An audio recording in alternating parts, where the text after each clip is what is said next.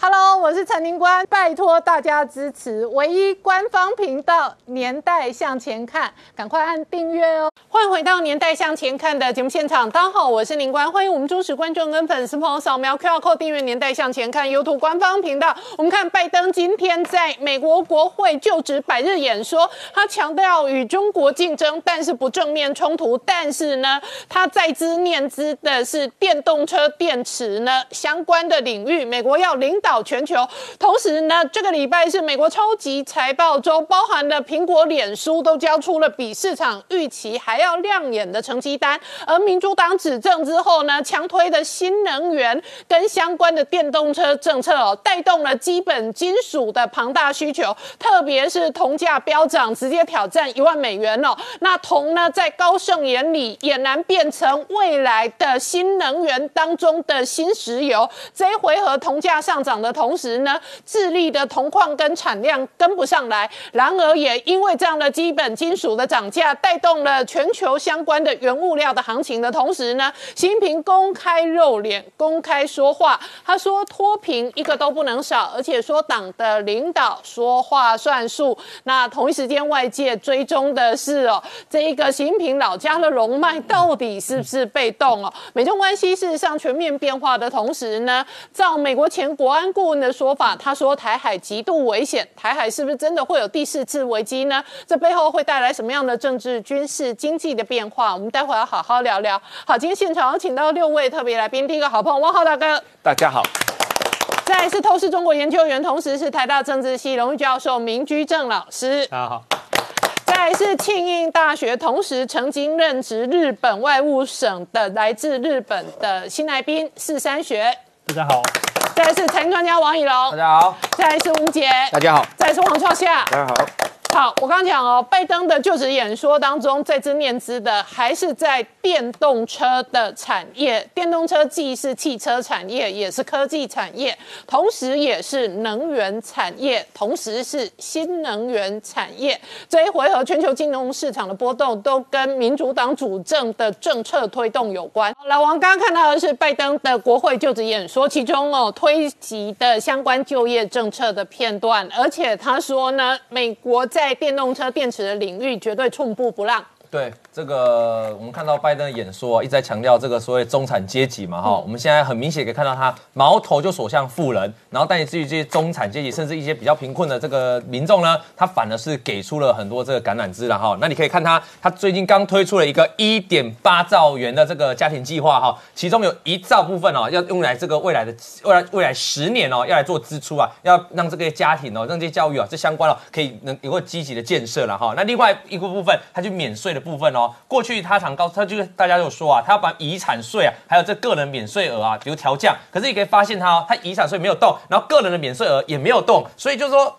拜登哦，的确对于中产阶级哦，展现出他的照顾了哈。那我们看到他的演说啊，也要强调所谓产业面嘛。什么叫产业？他说啊，未来我就要发展绿能，而且绿能里面最重要呢，就是我的电动车了哈。而且他告诉大家，美国的技术是非常好的。我他刚才大家看到，他都没有道理哦。我们的叶片没有办法在美国这个匹兹堡生产了，不可能。他认为我们的涡轮机，还有我们的电池，之前讲到，包括电动车。美国都可以做得很好了哈，其实就是在告诉这些中产阶级，我们说蓝领阶段，说你相信我拜登就对了哈。这跟之前这个川普啊，这个口号是蛮像的哈，就是美重重返美国的荣耀时刻了，让美国业制造业啊再度伟大。那我们另外谈一下，昨天 FED 有个重要的决策哦，他谈到什么？其实昨天美股啊原本是上涨，后来会突然一度急跌一百多点哦。这个主要原因是因为这个鲍尔啊谈到说，的确现在资本市场有一点小泡沫的迹象。那这个泡沫，大家仔细看，他其实是在讲那些加密货币啦哈，因为人家问他说狗狗币那些啊，他说狗狗币这些哦，的确是资本泡沫。然后他说，我不能，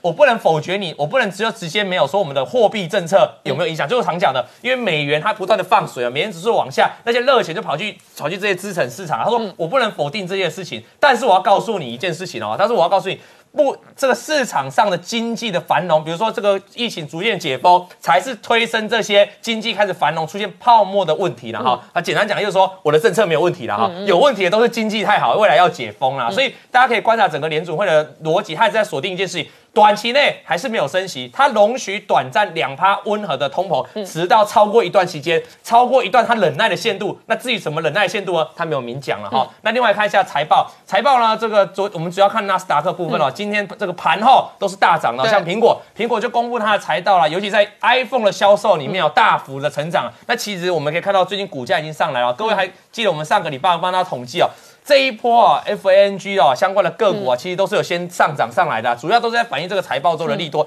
另外来看一下 Google，Google 就大家一直最担心的，说你的广告收益嘛，哈，因为 Google 你要看 Google 就要看广告收益，结果它广告收益哦是大增哦，将近快五十个 percent 的，大概四十九个 percent。比起 Netflix，Netflix 公布财报是大跌的，因为 Netflix 的广告收益只成长了二四趴了哈。那 Google 它是这一波 F N G，我们在上次过去两个礼拜讲到，这这是 F N G 带头冲最强的一家公司啦，是由它领头。各位看，它已经在过去这个波段已经涨了二十五个 percent 了哈。相较特斯拉，它是成长，它股价上涨是非常多的。另外再看脸书啊，脸书告诉大家的数据是这样，因为脸书这种社交软体注重的是用户数嘛，用户数成长超过每日的用户数哦，成长超过八个 percent 啊，是非常多。营收的部分也是大幅。成长四八八，那些净收入的部分哦，更是成长将近一倍了，九十四趴。所以你可以看到这些 F N 这些所谓的社群或这些网络龙头哦，交出的财报是非常好。这当然就是来自疫情嘛。所以过去一年有很多人说搞不懂为什么疫情冲击科技股才涨那么多，它其实就在反映，哎，反而疫情冲击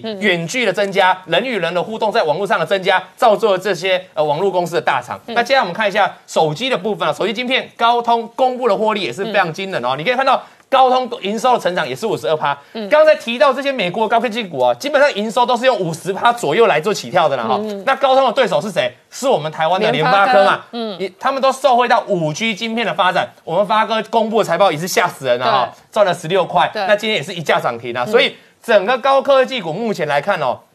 坚强的基本面哦，这是它所谓营收，就是它股价能不能继续往上啊？能不能力抗拜登未来要加税？这基本面还是回到一个最重要的问题。然后，所以最近科技股涨上来的关键是在这里。那我们来谈一下原物料部分，因为我们知道最近市场上最热并不是科技股了，是所谓的传产股。那传产股原原动来自于铜矿哦。过去铜矿在整个全球市场的分布来说，你可以发现智利啦，好，还有像这个一些中南美洲国家，墨西哥，它占比是秘鲁、墨西这些占比是非常大的哈。那前一阵子因为智利这个疫情的冲击。智利的铜矿厂被迫关闭，那造成什么样现象？造成国际的铜价本来就会涨了，结果这个因为这个这个消息哦，涨得更快。你看到智利过去的铜价的这个，这是它历年的产量哦，是一路在往上了。为什么？因为需求的增加，包括这个关关键也知道是所谓的电动车的成长，还有这所谓这个绿能科技的影响，都会让铜的产量大幅的增加。另外，高科技的发展哦，很多科技的产品哦，都需要用大量的铜矿，所以看到不管是智利还是这个秘鲁啊，他们采铜采矿的这个铜量啊，是不断在成长哦。那所以在这样未来啊，还是会持续一个这样的情况啊。但我提醒大家。挖矿这件事不是很简单的事情啊，所以它铜的产量你可以看，它是慢慢在增加的，是因为市场的需求，它没办法一触暴一次直接暴增，你知道吗？我们来看呢，铜的产量哦，不管是从秘鲁或者是从智利的这一个曲线的幅度来讲，跟铜的价格是完全不成正比的。对，没错，就是以铜的价格来讲哦，它事实上呢，这个去年的这一波到现在哦，涨幅已经快要一倍了。对，没错，涨很多。但是以呃，智利来讲，它去年的产量，我们算二零二零好了，到将来可能到二零三零，它的产量顶多成长不到一成，对，一点点。所以它的产量是追不上，因为你要上，它挖矿很难嘛，哈，不是每一下不是一挖下去就有矿嘛，它需要一个时间。那当然，我们回到这个，在这个原物料这一波涨势哦，我我前天有讲哦，最主要来源还是在于美元的问题啦，因为这个美国政府大量的放水嘛，你可以看到，我特别把这个图啊做个同整给大家看哦，下面那个蓝线是美元指数啊。黄金交叉，美元指数的黄金交叉，矿产的黄金交叉发生在什么时候？就去年三月过后嘛，是不是那个美国政府开始宣布无限 QE 嘛？美元指数开始做一个大幅度回落，热钱就跑到了这些以美元计价的原物料嘛？你看到原物料都从那个时候都开始美元指数开始产生黄金交叉，不管是铁矿砂创下十年新高，铜矿也逼近十年新高，还有我们上次讲到铝啊、镍啊等等，全部都在做一个大涨的喷出嘛，都是因为这些美元的炒出来的热钱哦，跑到这些原物料市场去做炒作了，所以我觉得。有基本面的供需的问题，当然也有很多是来自热权的炒作啊，这也是昨天包尔记者会被问到的哈。那另外我们来看一下，我觉得左边这是什么？是玻璃呀，玻璃也在涨价。玻纤布，玻纤布是我们很多 PCB 上游的这个原料，你可以看到那个成长啊，年成长是将近一倍啊。所以原物料涨了这么疯狂的情况之下呢，当然造就下游的很多产业都跟着报价跟着涨嘛。那另外。这个我们说宅经济引发了这种货运航货柜航运的运价，你可以发现货柜航运哦，过去几年运价这个天下呃这个财讯杂志哦，我们帮大家统计哦。去年二零二零是涨势最夸张的一年，那当然就是受到疫情的影响哦。那不止这个货柜航运了，我们刚才提到很多原物料上涨，原物料上涨会直接影响到哪？当然说我们波罗的海的散装航航运的指数嘛，因为散装行就在这些原物料，在这些粮食嘛。黄小玉的大涨，包括还有铁矿砂的大涨，各位看到散装航运的运价 B C B D I 也在大涨，B C I 也在涨哦，所以。整个来说，一个全球就陷入一个通膨嘛，因为从最上游的原料都在涨价，那原料涨价你会侵蚀到下游的获利，但下游下游也没在怕，因为下游也跟着涨价，所以造就了万物皆涨了哈。那这个就是一个很大，其实是一个很大泡沫，只是这个泡沫什么时候破，那我们值得持续来观察。好，汪浩大哥怎么观察？刚刚讲到基本金属的价格推升哦，一方面是哦美国印钞，另外一方面是新能源、新科技、新的需求，那所以它的这一个呃过程哦，跟台湾的半导体。的这一个发展其实也很像，台湾的半导体一方面也也是产能力不可能立刻生出来，但是新的应用呢，它有新的需求。那这里头有好几个要素，第一个要素是科技领域的发展跟民主党主导的这几个相关科技领域，第二个要素是从去年联准会就开始宽松货币，那联准会现在觉得他看到一点泡沫了。呃，现在的问题比较让人疑惑的是说。呃，我们看了这些图啊，都觉得通货膨胀已经来了。对。啊，这个几乎所有的这个呃基础的金属，嗯。啊，航运价格，呃，农产品价格，各行各业，房房地产价格，股市，所有的东西都涨，而且涨很多啊。我们都认为通货膨胀来了，可是为什么联储，呃？连呃那个鲍威尔觉得还没来，为什么联准，呃这个 Federal Reserve 他们不认为这个这个呃通货膨胀来了，他认为这是一个短期现象，所以他现在还不需要采取行动，他需要更长的时间观察这个通货膨胀是不是真的来的啊？联储署的 Fed 的这个决策的时间点和他可能采取的行动上，这个到底这个无论是涨利息还是结束 QE。啊，这个开始这个收水啊，这个时间点和采取的力度是怎么样？和它的方向，我觉得这个造，我觉得会让市场啊有很大的这个呃呃不安的之之处。嗯，好，我们稍后回来。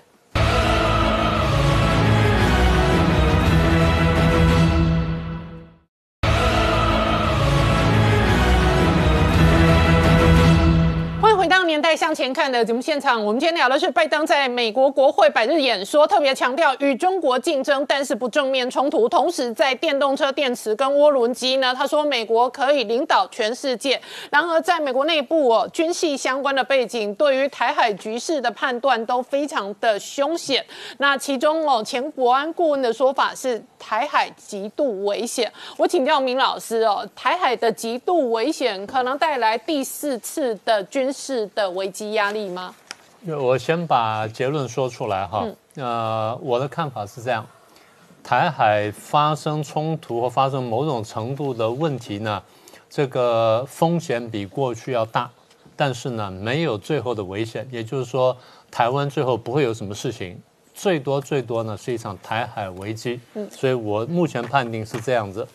那除了这个，我们等会回来讲这 McMaster 哈。其实除了 McMaster 之外呢，各位可能注意到，最近国际上有不少知名人物认为说台海比较危险。嗯，啊，这个美国这么多人说了吗？英国很多人说了吗？日本人不是也说了吗？菅义伟不是也这样讲了吗？然后最后大家比较惊讶就是梅克尔也说我们要注意台海风险。嗯，所以这么多人都说，而且这这都有动作的，法国把战舰派过来了。英国呢，再过几天呢，战舰就要来台湾，呃，来台海附近了，啊，进南海，但它大概不走台湾海峡。德国也说呢，今年会派战舰过来，这表示说，大家对于亚太地区、南海地区，特别是台湾地区呢，发生风险的这个认识呢，是比过去强很多。好，那么你刚刚提到就是 McMaster，McMaster 呢，当然过去地位比较高。他在一场研讨会上谈这个事情，这个新闻其实不是新闻，前阵已经出来过，但最近被人家再翻炒出来，因为大家觉得说好像这个风险越来越大。呃，他大概讲了几件几个重要的要点哈。他说呢，呃，中共最近宣传说台海危机，台海危机，他说万一中共的军方指挥官误信了自己的宣传，然后再发生了误判，就会可能导致快速升级的危险。所以他才做出结论。他说：“所以我们他说我们认为呢，我们现在处在一个极限危险的时间点，而且危险还在不断增加当中。然后他说，那这个时间会是什么时候呢？他关键时间呢会是二零二二年北京冬奥会之后，跟这个北这个北京开完二十大之后啊，因为这个就像当年，呃，二零一四年呃，这个普京呢去打。”打乌克兰的时候呢，他也是等到冬奥会之后呢才去打。好，所以他的话呢，其实两个重点，第一个是他担心中共因为误判了国际形势而打台湾；第二呢，他把时间点讲出来了。那我们就分别来谈这两个问题。那么误判的可能性呢，当然有。啊，其实我们注意看，就是中共这段时间呢，在讲国际形势，尤尤其讲两岸形势的时候呢，他有几个重要的论述，我们过去都讲过，但现在时间到了，我们再来说一次。他说，第一个呢是这个东升西降，就是东方呢有一些中国为主的东方正在兴起，然后以欧美为首的西方呢正在下降，啊，这第一个判断。第二判断呢就东强西弱。东升西降没关系，如果说差差很多，东升西降那还有差距。他最后结论是东强西弱，东强西弱比较麻烦。当他如果真的认为东强西弱的时候，我们过去讲过，以中共的逻辑而言，以中共的思维模式来说，他就有可能冒险啊。所以这是第一个。那么我们做出第二会做出第二判断的原因就是，他为什么说东升西降呢？我们过去讲过，我们再整理一下。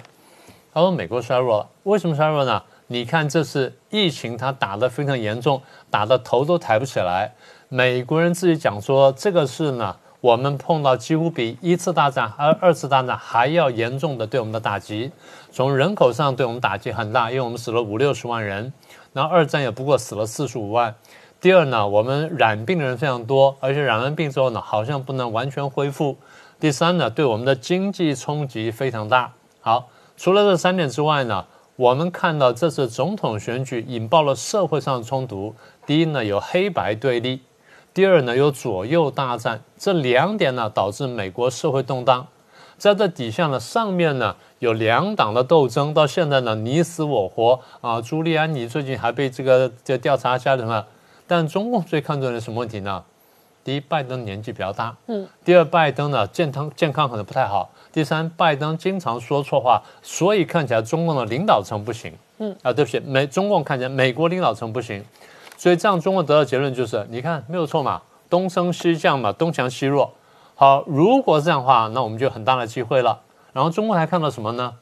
我拿了香港了，嗯。我答应五十年不变，就我现在食言了。我把香港收回来了，大家哇哇叫，弄了半天，结果对我伤害好像不是很大，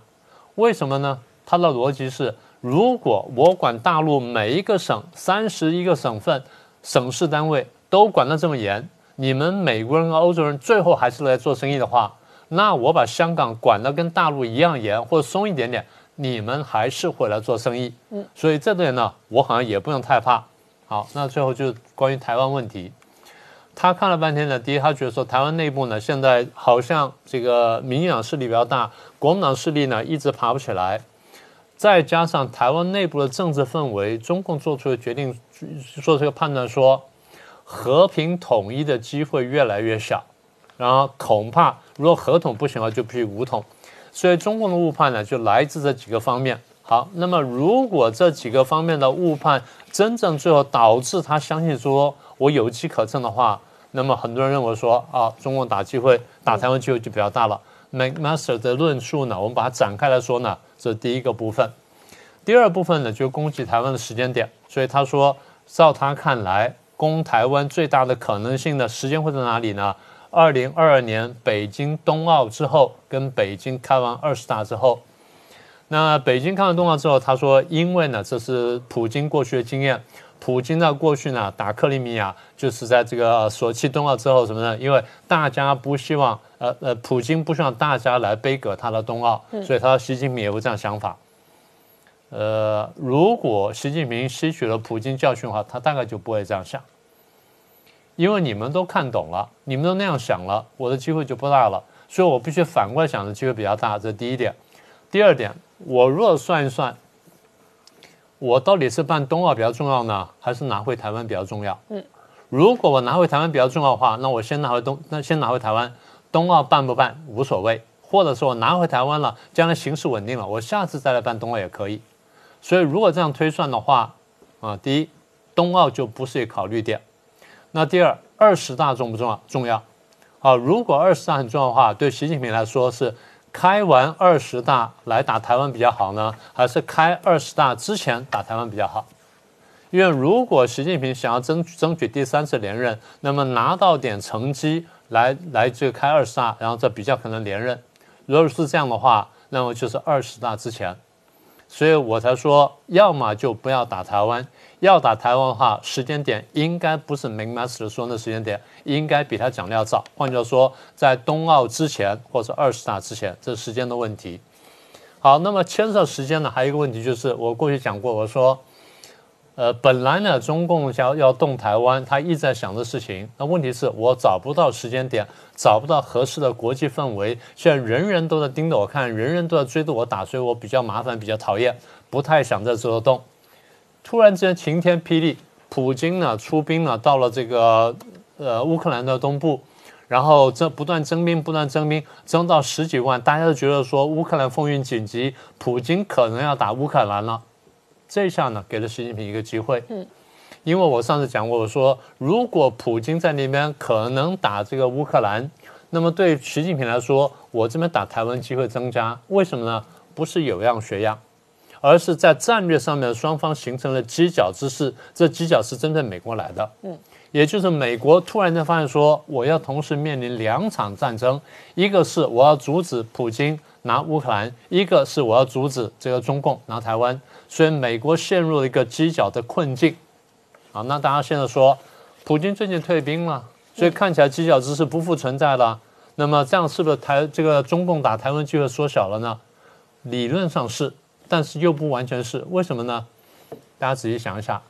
如果说普京能那么快出兵出到那里去，又能那么快退兵的话，他下次再出兵是不是还是可以这么快？嗯，是的。所以换句话说，对，现在普京退兵了，犄角之势是暂时隐去了。但如果说以他这种出兵跟退兵能力来说的话，他下次再出兵一样可以这么快。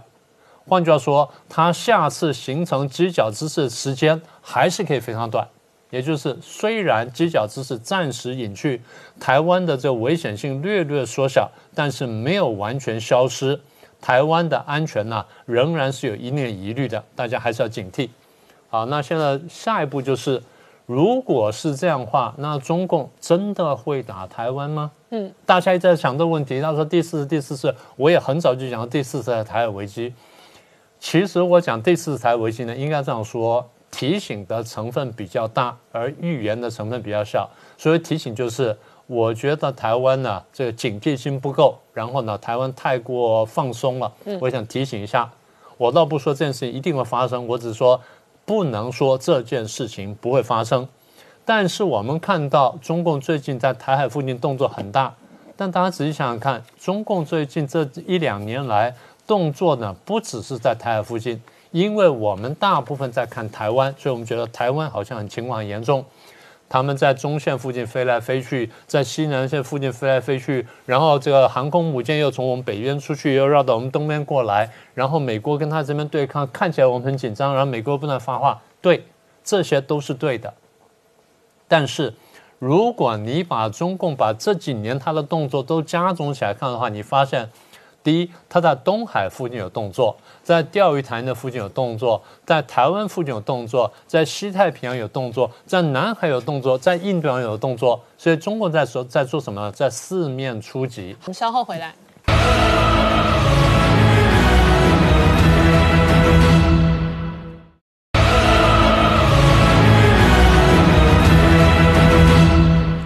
年代向前看的节目现场，我们先聊的是拜登今天百日就职演说，直接强调与中国竞争，但是不正面冲突。但是老师刚刚讲到，那反倒是北京对外的扩张，至少四面出击。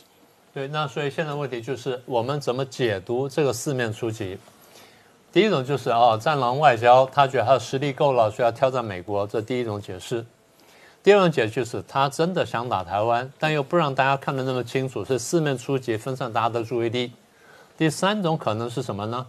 我觉得这个可能性反而是比较高的。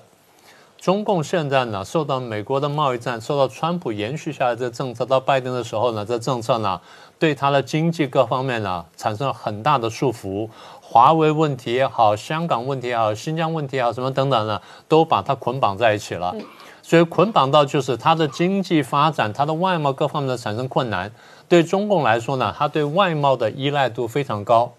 中共的经济发展的外贸呢，现在依赖呢大概在百分之三十几。以这么大的一个经济体来说，这么大的依赖度呢是非常危险的。而这个百分之三十几的依赖呢，有百分之九十几呢是依赖在美国身上。所以，如果一个这么主要的这个经济体或者贸易对象对它进行贸易制裁或进行各种制裁的话，对它的经济发展打击是非常大的。这第一个部分。第二部分，如果因此而使得美中的战略关系变化，现在看起来也是这样子了。使得美中战略关系变坏，这对中共发展是不利的。嗯，所以中共无论如何想要扭转美国对中共政策，至少要削弱和削减拜登后期对中共这种束缚。原来中共呃，对不起，川普后期的束缚。所以拜登上台之后呢，中共原来就希望说拜登能够扭转这政策，但是一段时间呢，他好像失望了。那么中共很希望说能够找到机会跟拜登重新坐下好好谈。然后谈完说，咱们是不是能够调整双边关系？结果没想到拜登上台之后呢，一改川普过去做做法，这个我对你的限制或约束各方面还在，但现在我有新的做法，我现在联合朋友准备卷起袖子来围殴你。所以中共看的形势不对呢，就是那我必须要跟美国谈判。但中共的个性跟他的思维逻辑是，我去求美国呢，那最后一定下场非常惨。第一呢，美国可能会压迫我，压得更惨。第二，如果我让国人看懂我在求美国的话，那我在国内是站站不住脚的。所以，如果我要去跟美国谈判，我不能用求的，我要用逼的，我要逼得美国来谈判。好，那怎么逼呢？让美国觉得说中共会捣乱。中共每次捣乱，我就会痛，所以我在你关切的南海问题上面、台湾问题上面，然后这个东海问题上面或其他地方上面，我让你觉得每个地方都难受。我你美国认识到说中共真正能够给我制造麻烦，所以我要解决这麻烦，就得坐下来跟他谈，因为我打没办法打，我打得过他，但那个代价太高。所以这样子的话，就变成说，中共不断的出招，最后的目的呢，不在解决台湾问题，不但解决南海问题，而在逼美国来跟他谈判。所以在这情况，就回到我们过去讲的一件事情：台湾在这个过程当中被中共拿来当做棋子下了。嗯，那台湾很多人说啊，我们不要当棋子。对，在民族气节上不当棋子，我非常赞成。但是国际形势上是，当中共拿我们当棋子的时候，我们挡不挡得住？当中共拿来拿我们当棋子的时候，美国也拿我们来当棋子棋子去平衡中共的时候，我们要不要？这东西大家得想清楚。好，那么如果这样的话，那么中共逼美国谈判谈什么呢？第一，谈美中关系，嗯，把贸易战了、制裁了，不管对华为、新疆什么等等这些呢，你帮我放松或甚至完全拿掉。第二，如果有可能的话，顺便谈台湾，那就上次我们讲了上中下三层目标，我就不再重复了。所以结论就是，我们认为呢，呃，对台湾的情势或台海情势是比过去紧张，但是对台湾来说，有些紧张不是坏事，所以不用看到一紧张就说啊，我们真的会怎么样怎么样，我们要警惕，但是不要自乱阵脚。第二，这的确是一场意志力之战，对美国对中共是意志力之战，对我们台湾更是意志力之战。台湾内部不管蓝绿白，对反共这意志呢是不能松懈的。那么，伯明呢，在同一场研讨会上提到说，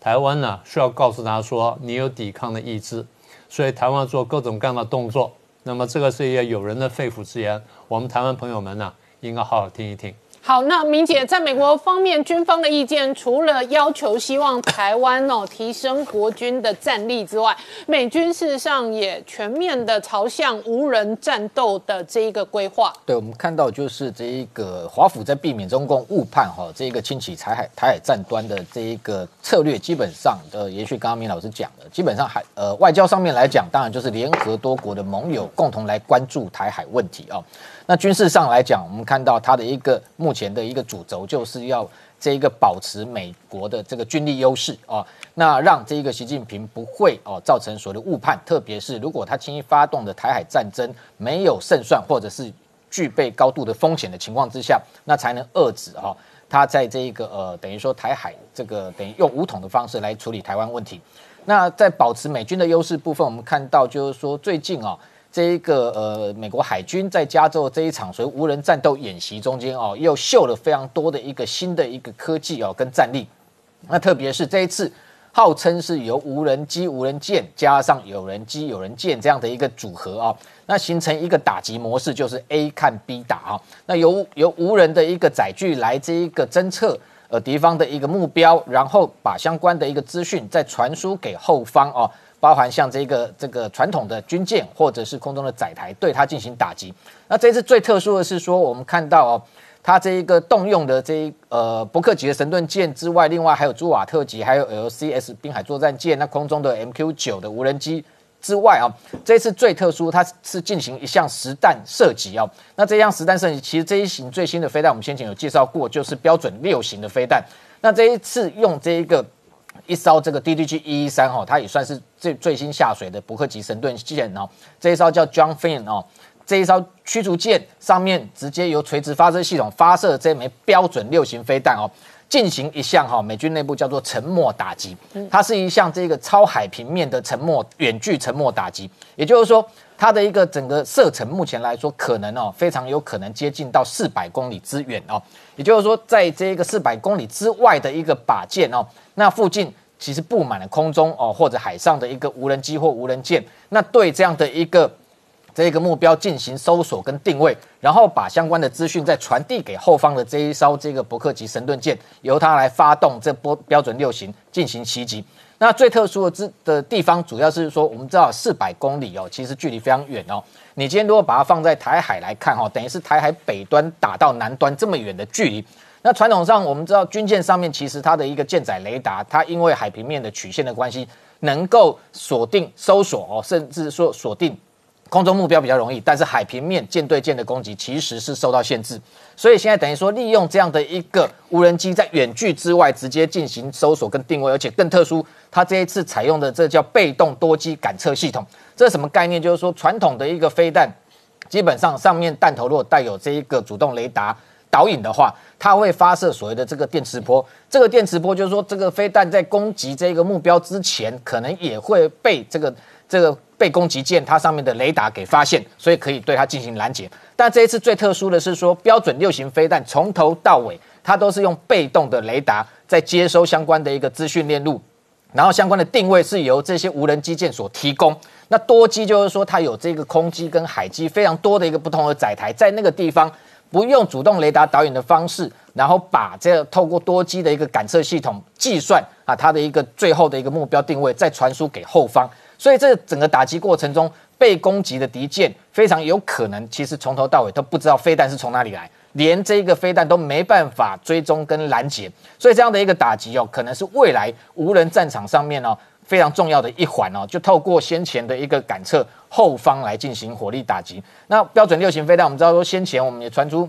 美军准备用它来拦截高超音速飞弹。那除了这个，它本来它射速非常快，可以高达五马赫，现在拿来攻击军舰哦，敌方的军舰是完全没有办法防备哦。以这样的一个速度来讲，这个远胜过传统的鱼叉飞弹，射程更可以逼近到四百公里的话。未来等于说，在南海或台海活动的解放军的舰艇哦，面对标准六型飞弹，其实远距之外就可以对它袭击。譬如说，今天就算你把美军的一个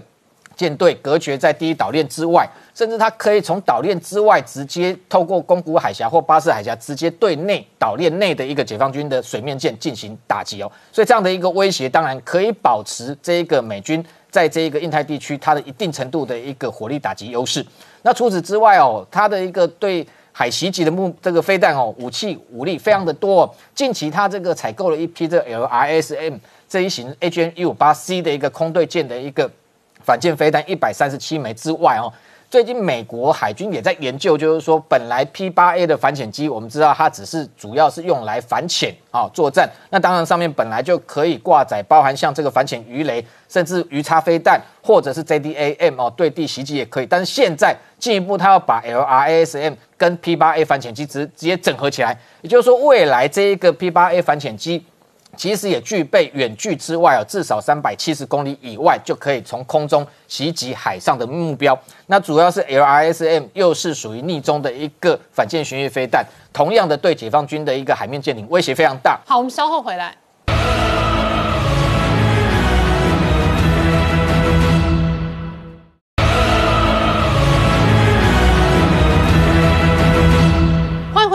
向前看的节目现场，我们今天聊的是拜登今天在美国国会有就职百日的公开演说。那同时呢，习近平也有公开露脸，他说呢，脱贫一个不能少。那这一个党的领导说话算数。好，创下刚刚看到习近平强调，中国共产党的领导说话一定是算数的。这几天呢，习近平一直在中国的西南的边陲那边呢，博感情呢，鼓舞士气。但是没想到呢，他的西北中国西北他的老家那边呢风云诡谲。习近平二十五号的时候跑到两万五千里长征的湘江战役广西那边去鼓舞士气，说大家不要怕困难，一定要突围，一定要长征。接下来又跑到了桂林南宁那边跟壮族那边博感情，说他脱贫做得多好，一个都不能少，党说话算话。可是在这个时候呢，在中南海那边，在央视里面，一些很可能对习近平有力量、有意见的力量呢，打脸习近平，任何一个机会抓到都不能少。所以在十二十四号，竟然非常特殊的是由央视嗯做了一个专题报道，独家报道。央视哎，央视想说习近平的脱贫在他的老家陕西。是造假的哦！我怎么会这个时候打脸习近平呢？他不想脱贫一个都不能少吗？他是在是陕西，等于央视在打脸党的领导吹牛啊！对啊，不是说话算数，而是吹牛算数啊！而且特别挑的是习近平的老家陕西的洛兰县的林口镇，那里面有个脱贫攻坚对象，什么呢？就是说已经没有劳动能力的人了，已经没有生活依赖的人了。政府习近平保证一定会给他们五保。保暖呐，保穿呐，保住啊，保衣保上。但是他们说这边是造假。当时要做成绩给习近平看的时候，习近平老家的时候，所以呢，把这些五保对象通通集中住在一起。政府有照顾你，可是完毕了，成绩报上去之后呢，央视发现说，哎，竟然没有人去理他们。从此之后，这些人没有人去管，甚至他们去发现那边连住在一起水都没给。你还说什么保吃保暖？然后更夸张的是什么？他们就跑去找。这个洛南县的水利局说：“怎么回事？怎么没有给他们水呢？”就后来竟然是官员是这样直接说：“你是哪里来的？手机没收，完全不回应，甚至说你是不是因为你有亲戚是里面的对象，所以来找我麻烦？”然后他们把这个报道出去之后，微博炸锅了。嗯，大家呢很多人在讨论说这个状况简直叫做脱贫的烂尾楼。可是闹到这么凶之后呢，好像没有去动到陕西的高官。还有中南海，没有人去在乎，为什么？因为他们现在正忙着一件事情，忙着叫做护卫秦岭主脉，要保护秦岭，因为秦岭是主脉，而是什么主脉呢？秦岭，习近平去过好几次，就说秦岭从自古以来就是要中国的龙脉嘛。那习近平去过好几次，非常在乎，也说这是中国人脉。而更重要一件事情是什么？习近平的爸爸的墓园就在秦岭上面，而且现在已经大到什么程度呢？有两千六百六十四万平方公尺，是我们大安森林公园面积的一百倍。那在这个主脉里面呢，习近平呢在二十号不就二十号的时候。中国陕西公安就全部视讯联会联系之后，就说这个东西有重要性、有急迫性，一定要全部动员起来，好好保护秦岭的主脉。那事实上，习近平去过那上去是秦岭很漂亮，刚好就在那个牧游牧民族和农业民族的交接点，风景也很好。所以过去的时候呢，曾经有上千座的北叶树，习近平看了以后勃然大怒，非说这是不行。连批第六次之后呢，直接把当时的陕西省委书记赵永正直接拔下来，直接拔关，数十个人被抓入狱，然后上面一千多个房子、一千多个别墅停工之后立刻拆除，然后一千多个人被法办，这样一个情况之下，习近平这时候还很在乎，这公安还很在乎，所以此时此刻，虽然有人说你脱贫造假，那不重要，没有人去管，但是保护龙脉，公安全部要动起来。好，我们稍后回来。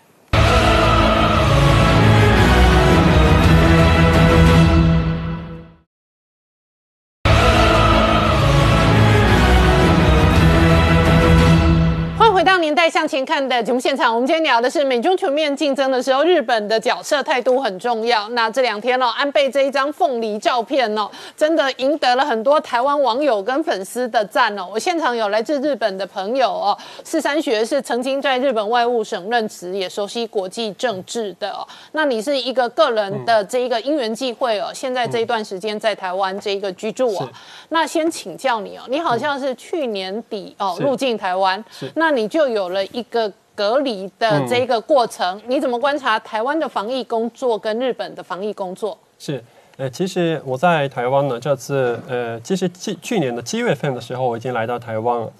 那当时呢，其实台湾的防疫的成功呢，在日本非常的有名。嗯。那么我这次住的这个防疫旅馆里面，呃，其实这个 SOP 做得非常好。嗯。我到了这个机场，还有再去这个防疫旅馆的过程，都是这个 SOP 非常严格，而且是严格的执行，大家都有这个意识。那到了这个防疫旅馆之后，我觉得除了这个非常严格的这个 SOP 之外，还有非常有人性化的东西在里面。比如说每天呢，呃，其实他们每天饭店的人都是打电话给我，那他们知道我现在还在学台语，那他们就是每天教我一句台语。真的假的？对，这个是也是非常好的一个。你学的什么台语？假爸呗。假爸，我今嘛都有台语啊。哦，你今嘛听有台语啊？对对对。好，所以防疫的这个人员会哦跟你请安问好，对，然后照顾你，还会用台语来跟你问候。对，除了这些之外呢，因为我选的这个防疫旅馆呢，它是面向这个广州街夜市，嗯，也是非常有名的在台湾的夜市啊。对，那么它就是很厉害的地方，就是说除了每天每天他们饭店提供的三餐之外，我们也可以跟这个广州街夜市的人联络，还有这个 LINE 的群组。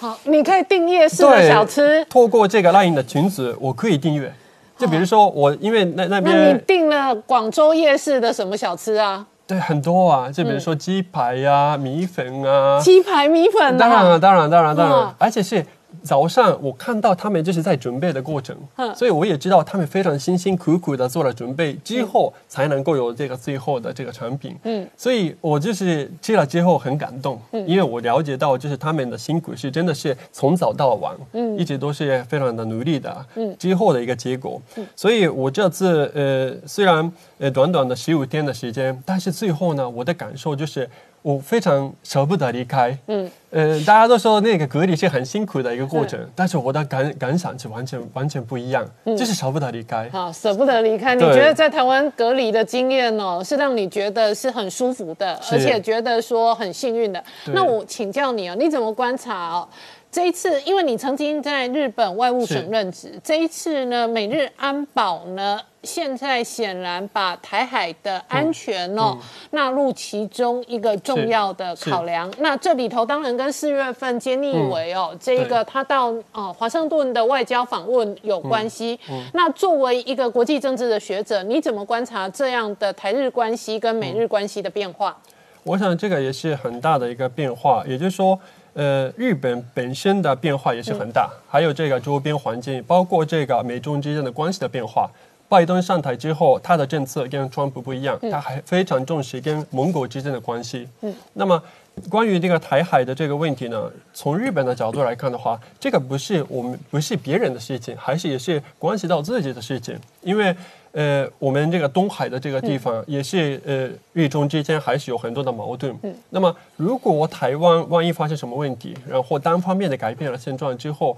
当然是影响到这个冲绳啊，或者是这个尖阁诸岛、呃钓鱼台这边地区。所以呢，这个事情呃，现在我想很多国民呢都是开始认真的思考，我们如何来保护自己的国家。嗯，那同时呢，这个台海的问题呢，是我们。共享一个这个价值观的一个朋友，在这边我们如何来呃面对这样的一个朋友？嗯，我们现在就是呃面临了这样的一个课题。嗯，好，那我顺便再请教你哦，你怎么观察日本现在在中国议题上面的复杂情绪跟矛盾？因为日本有相当多的经济跟产业，事实上也跟中国的这一个市场哦依赖很深，绑在一起。但是日本内部这一次哦，因为疫情以及因为钓鱼台的这一个军事之争哦，事实上也酝酿着一个很大的反中情绪。是的，呃，我想这次呃前这前不久的时候，日本发表了这个外交蓝皮书，这个外交蓝皮书的里面的记载也是非常值得呃关注的。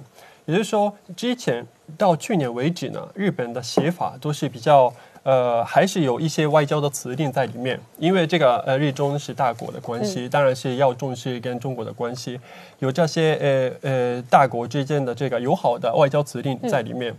呃，其中一个呃比较重要的是日中新时代，这个是当时的一个口号，也就是说，呃，日中首脑会谈的时候，双方提出来的一个口号。但是今年的这个呃这个蓝皮书上面，呃，竟然就是去掉这样的一个呃一个外交的辞令，那么取而代之的是比较强硬的日本的姿态。好，今天谢谢大家收看《年代向前看》，也提醒我们忠实观众跟粉丝朋友扫描 QR code 订阅《年代向前看》YouTube 官方频道。我们同时在 IG、脸书、推特、特管上面都有官方的账号，而我们 YouTube 平台上面也有八千个影片资料库，欢迎大家看好看满看到饱。谢谢大家收看，也欢迎大家有空顺便看广告，谢谢。好，谢谢，哎欢迎。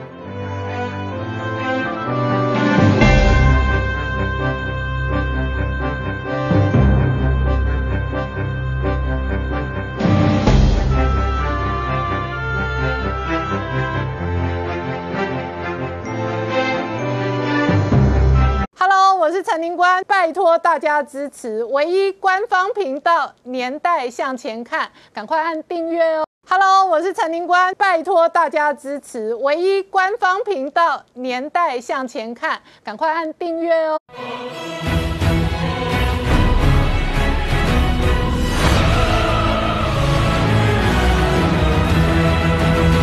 年代向前看，向前看年代。大家好，我是林官，欢迎我们忠实观众跟粉丝朋友扫描 QR code 订阅《年代向前看》YouTube 官方频道。我们看拜登今天就职百日演说，他强调与中国全面竞争，但是不冲突。同时呢，他也强调将在印太维持一个强大的美军军力。那同时呢，在产业的经济政策上面呢，他宣示美国在电动车跟电池哦，一定要领导全球。好，美中关系很大的核心呢，聚焦在高科技战争，而美军这一次呢，直接用高科技的军事演习，如何与中国的军舰作战？那当然，辽宁号这一回合被美军日军羞辱哦，引发了全球军事迷的关注。而在台湾今天事实上哦，这个巡弋加一舰交接哦，国建国造的进度呢，事实上往前踏一步。而这一回合美中很大的核心聚焦在高科技战，那相关的高科技战哦，得台湾者得天下。这里头不仅仅是台积电有所表现，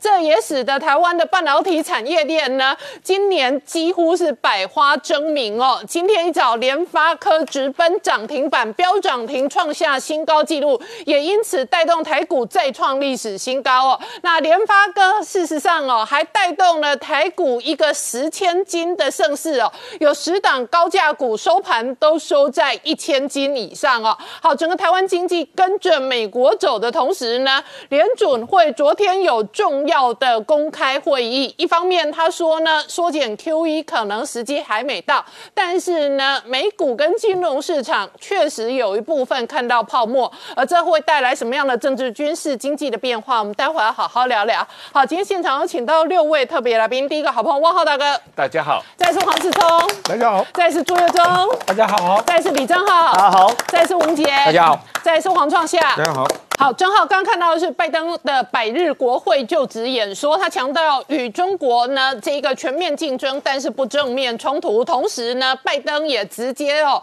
这一个公开强调，在印太将维持一个强大的美军军力。没有错，我刚刚看到的画面是拜登百日的国会报告，里面有个有趣的插曲啊。一个成功的拜登背后有两个更成功的女人，一个是裴洛西，一个是贺锦丽。拜登也说，从来没有一个美国总统在这边讲话的时候背后有两位女性，其实他也是在凸显说他希望可以男女平等的施政理念啊。当然这是比较软性的议题，可是接下来就进入到深水区。他讲两件事哦，第一件事情是欢迎哦与中国竞争，而且呢，他虽然不会寻求冲突，可是他愿意全面的竞争，而且会全面捍卫美国利益哦。第二件事情是他会在印太保持强劲的军事存在。正如北约，他用北约来形容他未来美国在印太的布局，那就跟我们大大家在过去谈的小北约、美日印澳甚至台湾等等的，一起在做所谓类似于捆龙锁之类的，把中国限限缩在第一岛链的战略不会改变。所以拜登在这一次作为百日演讲之后呢，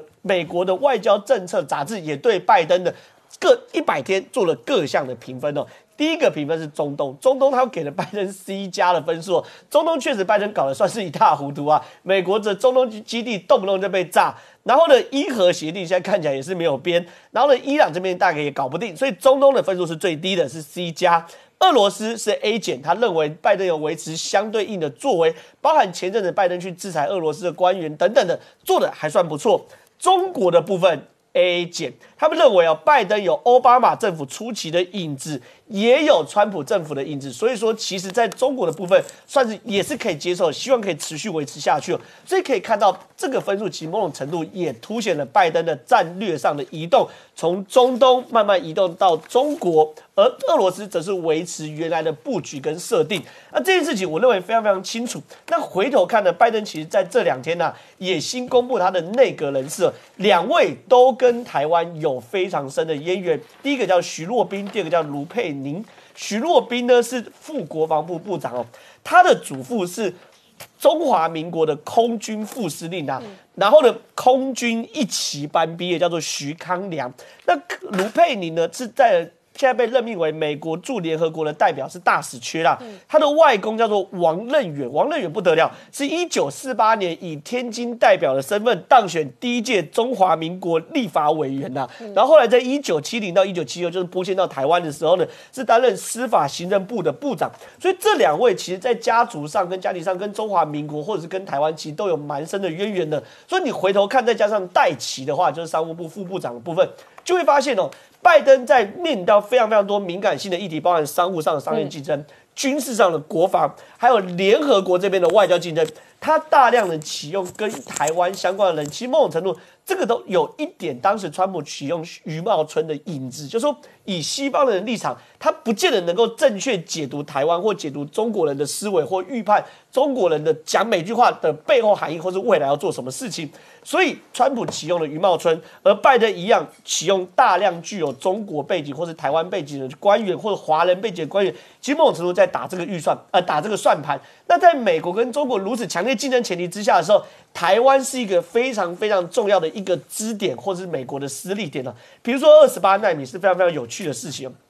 台积电在南京厂宣布要扩厂生产二十八纳米，为什么美国人美美国没有讲任何话？嗯，其实它是有时间序的。三月二十七号的时候中的晚上，中心公告会跟深圳市政府一起合资二十三点五亿美金啊。采呃生产二十八纳米的技术四万片。三月十七号，中心讲完这句话的时候，四月二十二号，台积电召开临时董事会，要投资二十八点八七亿美金在南京厂，也是二十八纳米四万片。讲讲。我认为台积电在南京厂这个投资，但某种程度有要满足它自己的呃产量不足、产能不足的部分，可是某种程度也是对着中芯要打。你看中芯要投资二十三点五亿八纳米四万片，台积电投资二十八点八七亿美金三呃二十八纳米四万片，完全就是对着呃中芯打，等于是把中芯最后一块有可能在先进制程吃下的份额，台积电也把它吃下来了。而且呢，除了在科技上的合作之外，台湾跟美国的军事合作也越来越密切，F 十六 V 都知道，大家引颈期盼非常非常久。现在呢，我们第一台 F 十六 V 要从嘉义飞到亚利桑那的陆克基地啊，美军这是非常非常罕见的。过去的 F 十六是是是这样的，在美国交机的时候曾经有记录，一九九七年的时候，从美国交机从德州飞台湾，飞台湾的过程中是三段航程。二十二个小时，十九次空中加油，中间三段停两次，一次是夏威夷，一个是关岛，都是美军空军基地。有从美军飞台湾的经验，可没有从台湾飞美国的经验，所以他们认为这东西除了给台湾的飞行员非常好的长途飞行的训练，以及长时间作战能力的训练之外，也是代表在军事合作上的一个突破。第二件事情是，美国宣布要售台湾 AGM 八八了，嗯，这个东西叫做雷达杀手，它专门是去瞄准。击毁对方雷达的呃功功能，换句话说，在整个低岛链布局，我我们发现美军非常非常在乎是低岛链的所有国家，它在电子作战能力或者是反电子作战能力是不是够格？包含日本成立电子作战队，然后把它布置在西部方面队，呃西部方面队，然后台湾也成立直通电军，甚至我们雷达除了北部的铺路爪要有，南部也要有个类似于铺路爪的小铺路爪雷达。现在我们台湾如果它给 F 十六加挂 AGM 八八一的。飞弹的话，表示当中国有雷达车的话，这个东西是可以去做摧毁的。嗯，所以整个布局会发现，在美国在第一岛链对于中国的围围围堵当中，台湾的角色越来越重要。好，那明姐，美军事实上现在也全面的高科技化，特别是这一次还传出来哦，美军直接高科技演习，如何与中国军舰作战？对，如何与中国军舰作战？哈，其实看这一次的这一个呃，共军的辽宁号的这个航母战斗群出这个岛链的这整个过程啊，演习过程，其实可以看到啊，美军已经在模拟一场哈，跟这个中国这个海军。这个海上角力的一场这一个对战过程啊，那我们观察就是说，这一次辽宁号哈航母舰队目前应该已经进入到东海啊，穿过宫古海峡啊。那整体上来讲，我们强调说，这个辽宁号对于习近平来讲就是一个对外斗争的工具，那对内啊强化民族自信心的一个军事的一个筹码啊。那等于这样的一个做法，其实你一路观察下来，基本上他就是在演一场啊。这一个展示军力的大秀，只是这个秀的过程中出现了非常多哦，让这一个外界认为说这个，呃，这个非常难看的一个戏码哦。那我们从一路出来，我们看到其实哦，呃，这个从四月四号出宫古海峡，当时哦，我们看到美军伯克级神盾舰的这一个发布的近距离监控照，一路到这个到南海被三艘伯克级给这个包围，然后到台湾东面的这个西太平洋的时候，又被伯克级军舰。哦，直接插入他辽宁号的编队，然后一路回到四月二十六号又进入宫古海峡的时候，被日本海上自卫队，包含像 P 三 C 还有朝日号的这一个护卫舰，都拍到非常非常高解析度、清楚的六艘军舰照片哦。所以一路下来，你可以看到哈，就是说他这一次的过程本来是要展现他的一个拳头，结果没想到拳头一伸出来哦，可能比人家小，甚至比人家短。为什么这样讲哦？你看这一次他这个穿入关宫古海峡的时候。拍的照片里面非常特殊，是说这个辽宁号上面还放飞了这个一架哦直十八 Y，应该是预警机哦，那飞到大概将近这个呃这个钓鱼台附近海域哦，那让当每日在观察说这样的动作，过去来讲在这个区块哈放这样的预警机，可能的确是非常少见，应该也是第一次。不过只是说秀这一个拳头一伸出来，又是比人家短。为什么这样讲？直十八 Y 的预警机哦，辽宁号上面我们知道它是一个这个直升机。那我们看到美军的航母舰队上面基基本上它这个配备的都是过去是 E to C，现在更新的 E to D 哦，基本上它是这个预警的范围可以远达五百公里，而且在这个这个非常高的空层哦，直接可以监控整个哦海空的一个状况。但今天直十八，我们知道直升机其实能够飞的高度有限，距离也有限，所以我说为什么伸出来拳头还是比人家短？它能够预警的范围其实。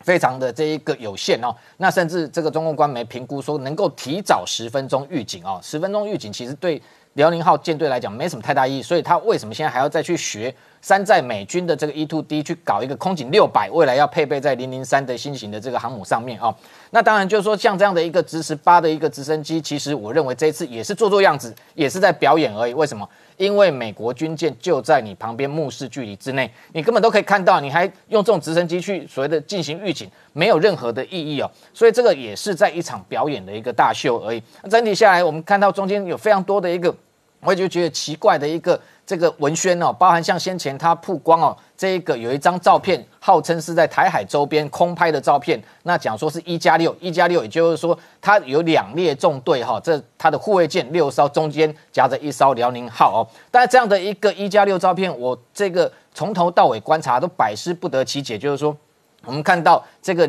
进出宫古海峡两次，日本拍到的照片，其实它的整个护卫舰连辽宁号本身其实只有一加五哦，也就是说它有这一个辽宁号本身一艘，然后另外一艘零五五大型驱逐舰，两艘零五二 D，一艘零五四 A，一艘九零三的补给舰，再怎么算也就是一加五。那一加六的照片到底从何而来？哈，我们怎么看都觉得。不太像是他这一次号称在台海周边拍的，非常有可能他事先就已经在这个渤海或黄海相关的海域就已经先拍好了照片，准备留待用来这一次进行对台文攻武赫之用。那如果今天你要强调说有一加六，那多出来的那一艘，我们怎么数都非常有可能就是美军的伯克级神盾舰了，不会是你自己的护卫舰。所以这么多的一个文宣上面的一个。看起来都是有非常多的这个让人不解的戏码哈，就是看整个整个一场下来哦，演变成一个美中台三方哦，本来他是要这一个耀武扬威，结果是变成一场心理跟资讯战的一个攻防，那整个呃结果看起来就是一出失败的大外宣哦。那除了这一个，在这这一次辽宁号回去之后，其实辽宁号是不是能够？这个目前来讲，已经会回到它的青岛的这个母港其实，还不见得。为什么？因为它进入宫古海峡之后，非常还有可能又遭遇到美军。为什么？因为美日这两天哦，又在这个东海举行了一场太平洋先锋的演习，而且美军的一艘这一个两栖突击舰，另外一艘这个艾塞克斯号，也不知道什么时候就突然现踪在这个地方哦，跟美军跟日这个日本的海上自卫队在进行联演，而且相关的讯息还显示说，从关岛的 B 五十二 H 轰炸机还有飞临到这里进行一个海空的联合操演。同时，今天相关最新发布的一个航路讯息。也有一架 RC 一三五的电侦机就在东海这边不断的盘旋，甚至还接近上海哈这一个区块，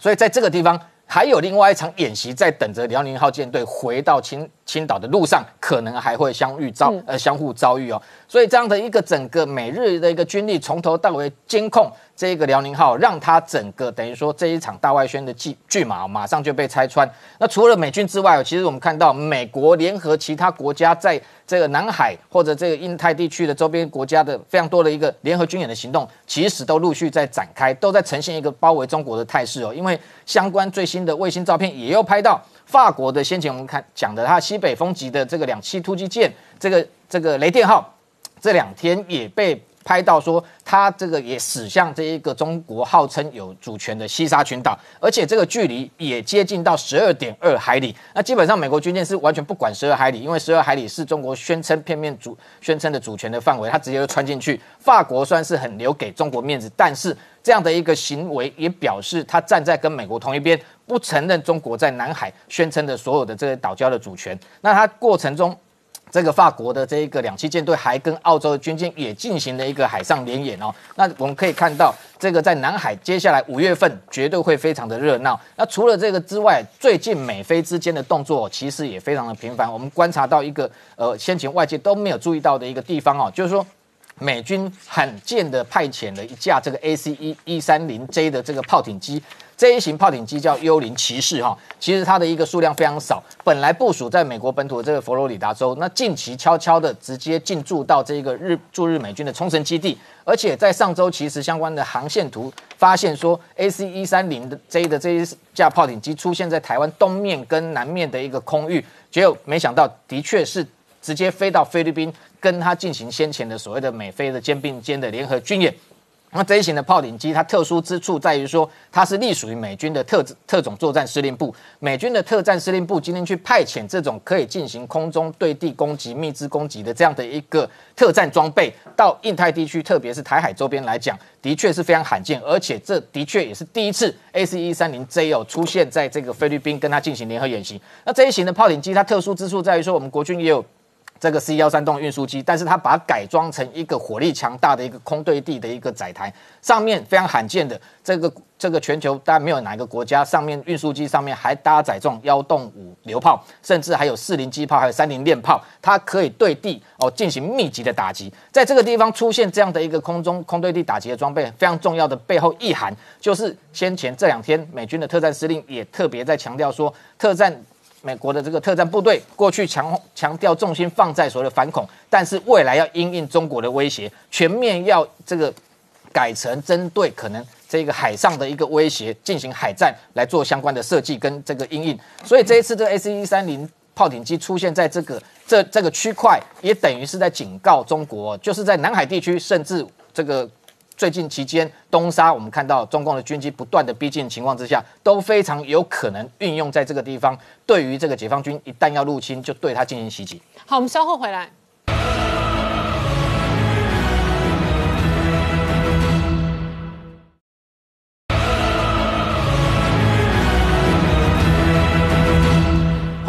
年代向前看的节目现场。我们今天聊的是拜登哦，这一个今天在美国国会就职一百天的重要演说，强调与中国全面竞争，但是不正面冲突，同时要强化增加在印太的美军军力。这一次哦，美军的高科技演习，事实上也包含了如何与中国解放军的军舰作战。那创下在台湾哦，事实上国建国造的进度也往前走。所以今天呢，我们的嘉义舰就是海巡舰的旗舰也下海了。嗯，而这嘉义舰呢，它四千吨级，大概是我们海巡舰里面吨位最大的。而最关键的是什么？整个嘉义舰呢，是跟美国海巡舰的主力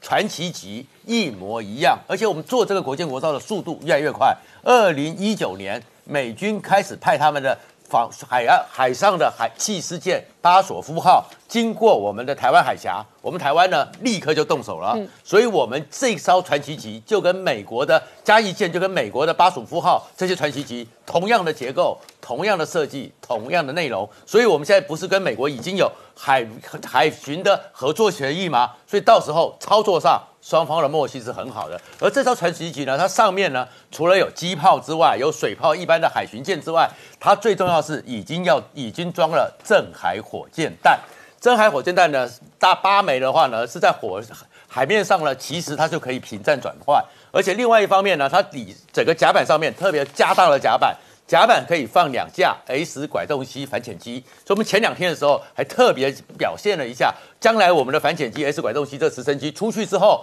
可以直接在船舰上空中加油，扩大征收范围。这个都是代表着我们这个海巡舰平转转换抓潜水艇，它有这种能力，而且最重要是可以停 S 拐动机，将来的海鹰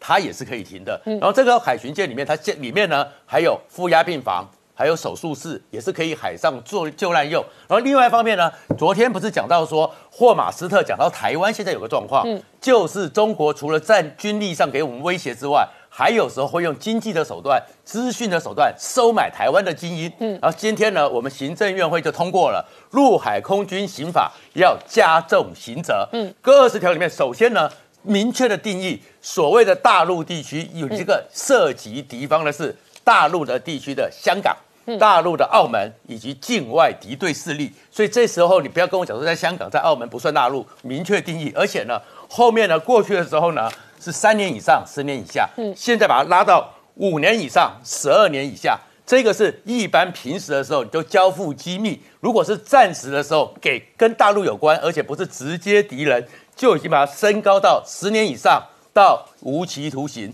如果是直接给解放军，那个时候有判断案的话。可以直接判死刑，嗯，或者无期徒刑，也就是要断绝我们所谓的军方的一些现役军人，一些所谓的军方精英，把台湾的力量给交出去。可在做这么多准备的时候呢，美国还是提醒你说，虽然我们现在看到辽宁号在美军的压制之下灰头土脸的跑掉了，可是未来的五到八年是台湾海峡最危险的时候，因为美军的军舰有青黄不接的状况。这个是美国国家安全中心高级研究员汤姆舒斯加特特别提出来，从二零二二到二零二四，美国呢，它的战舰，特别是提康德罗加，有有总共二十七艘，这二十七艘呢，还有伯克级，目前有六十八艘，这一百多艘里面呢，每年要退役十到十五艘，所以三年之内就三分之一的战力都没有了。没有这些军舰之后，更麻烦的是，这些军舰上面战斧巡弋飞弹。一百多枚到一百五十枚，所以你一下子整个海上的、空中的，还这个攻击的防御火力或攻击的火力，一下子就锐减了三分之一。而且还有一个麻烦是，他们现在有一个最新的 DDG 一千朱瓦特号立中型的非常有战力的驱逐舰，可是呢，二零一六年十一月出了事情，嗯，DDG 一千造价四十三亿美元，很贵哦，在巴拿马运河走一走。挂掉，嗯，挂掉被拖回去，后来才被苏联的《真理报》踢爆，因为是贪便宜，嗯，用的是中国的基低阶晶片，所以因为用了中国的低阶晶片，所以他们的机动系统、动力系统这些低阶晶片。造成了朱瓦特号现在在全面更新晶片，嗯，所以下海的时间又往后拖了。其实这只有一个有危险的青黄不接的状况。好，那汪浩大哥怎么观察啊？这一个美国内部，特别是军方高层，现在对于中国跟台海的这一个处境哦，事实上是高度戒备。而拜登今天在公开的百日演说当中，也直接强调说，与中国竞争，但是不冲突。对，大家对于拜登的这个百日执政的一个一般评价啊，主要是啊比较成功的一点是在于这个呃疫苗打的速度比预期的快啊，但是最失败的一个是南部边境的移民危机啊，有大量的非法移民啊进入美国的南部边境，因为它不再造墙了啊。但是从外交政策或者对外关系来说，呃，我觉得经过这一百天，我们能够看到的是说，拜登在对中国的政策方面，基本上维持了川普跟中国的一个竞争的态势啊。那么这个竞争态势是全面的，啊，但是啊，刚才有提到他在中东的情况相对来说。比较不成功啊，因为当然了，某种意义上他是继承了川普的成功，因为大家记得，川普执政后期曾经在中东地区签了跟以色列、阿拉伯国家签了四个和平协议啊。那实际上相对来说，拜登政府在中东地区没有太大的着力，他主要的。成就是宣布在九月份撤出这个呃九幺幺之前撤出这个美国驻阿富汗的军队啊，这个实际上也是继承了啊川普跟啊塔利班的这个和平协议啊。那我觉得最大的一个。比较不确定的地方，川普对外政策就是他似乎还在进行一个对抗中国和对抗俄罗斯的两线作战计划。就是说，川拜登拜登川普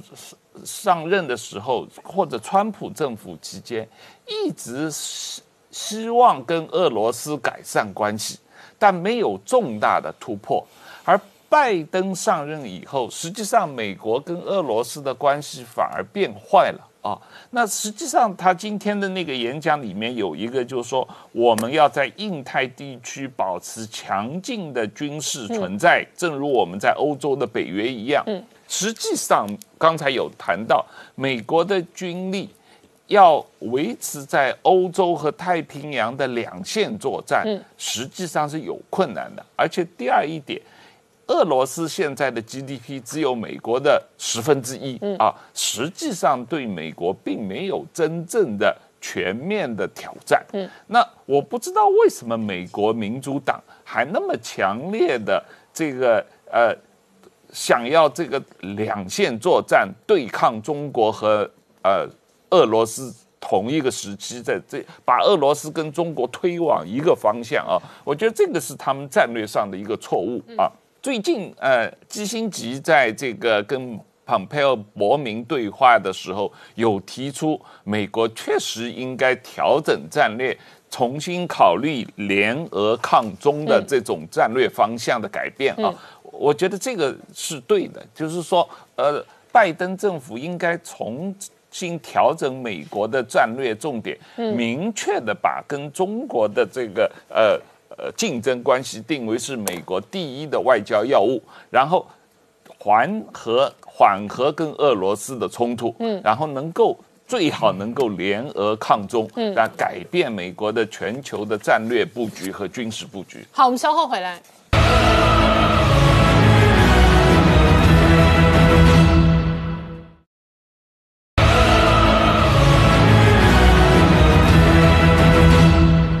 年代向前看的节目现场，我们今天聊的是拜登今天在美国国会进行百日演说，主要的核心讲说与中国全面竞争，但是不正面冲突，并且强调电动车跟这一个电池哦，一定要领导领先全球。但是这一回哦，美国拼命的这一个撒钱跟拼经济的同时呢，拉抬了台湾的资金行情哦，包含了昨天联发科法说这一个成绩很漂亮，今天一早直接亮灯飙涨停，那也带动台股再创新高哦。那是同同时哦，台股也创下了一个史上的纪录，来到十千金，意思就是说呢，一千块以上的这一个高价股哦，现在累积到数目最大的十档之多，而且今天因为受到联发科的效应影响哦，这个 KY 普瑞跟力旺也都跟着亮灯涨停。应该这样说啦，这个我们在评断一个行情的高低的时候，其实高价股是非常重要。所以如果越越来越多高价股的时候，当然是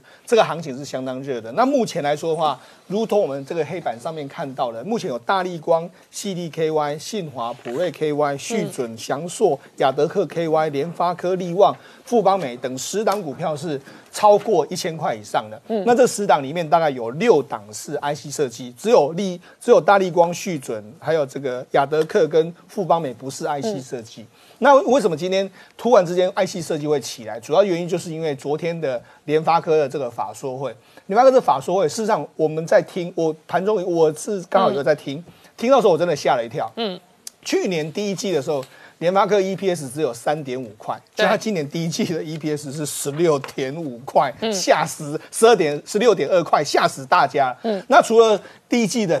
获利非常好之外，他对第二季的看法也非常乐观。那全年呢，预估的这个这个整个营收可以成长四十趴。那去年它的营收是三千两百亿，如果以成长四十趴来看的话，今年可以到四千五百亿。那它预估的毛利是四十四到四十六趴。如果按这样预估来说的话，今年的 EPS 约莫是在五十五块到六十块。那当然本益比非常低嘛。那另外一个，他昨天讲到就是他未来会用。这个配息率会提高，所以今年会配息到三十七块。那未来每一年都会除了原本赚的钱配息之外，会再加发十六块的现金股息。那所以因为这样子关系呢，昨天晚上的时候，这个所有外资都在赶报告。那第一个开枪的就是里昂证券，里昂证券把它的这个目标价直接都调到两千块。那今天又有很多券商把它调到一千五，甚至调到一千六，所以今天不用说什么，它第一一开盘的时候直接就亮灯涨停，这个的的的确是很少见到联发科这样能够亮灯涨，因为它是个市值非常大，它目前的市值已经来到一点八兆，把红海甩开了。这一个台股市值第二大，第二大好，第二大还直接亮灯锁涨停，而且开盘涨停之后就收工了，对对，就收工。那礼拜一来说的话，可能还有机会再往上攻。你就知道，其实如果你用本益比来看的话，你看如果今年是赚六，假设是五十块除以一千，本一比二十倍，相对于台积电来说是比较便宜一些些的。好，那为什么联发科能够走到今天这样一个状况？我觉得主要原因当然是除了这个蔡立行跟这个。这蔡明介双蔡执行长有非常厉害的功力之外，我觉得其实他受惠于中美大战是非常明确的。为什么受惠中美大战非常明确？第一个，我们如果站在整个中国的立场来看的话，中国原本他们五 G 的发展的重心，包括说像晶片，或者说包括说像手机端或是设备端，他们的国家队毫无疑问是华为。嗯，所以如果这个华为没有被打死的时候，它现在在全世界的手机，包包括在中国本身，它一定会卖得非常好。那所以华为因为华为被打下去了，所以华为空出来的市场就必须要有人去承接嘛。它的这个海思的晶片没办法生产之后，它一年有四五三四亿只的手机，一两亿只的手机就出来，那一块手机就没人做，没人做的时候，当然你站在中国立场，中国只有几家选择，目前的手机市场，要么就是联发科，要么就是高通，要么就是中国的展锐，要么就是三星电子这几家公司。你觉得站在中国立场，他会选什么？嗯他不可能选高通嘛？高通你跟哎你封杀我。中国的科技，结果我还要买你高通，怎么怎么有可能？再买中国的展锐，中国展锐不成气候啊，品质不好。对啊，那三星，三星也是这个有它这个五纳米、七纳米的制程常常出问题啊，所以它唯一选择就是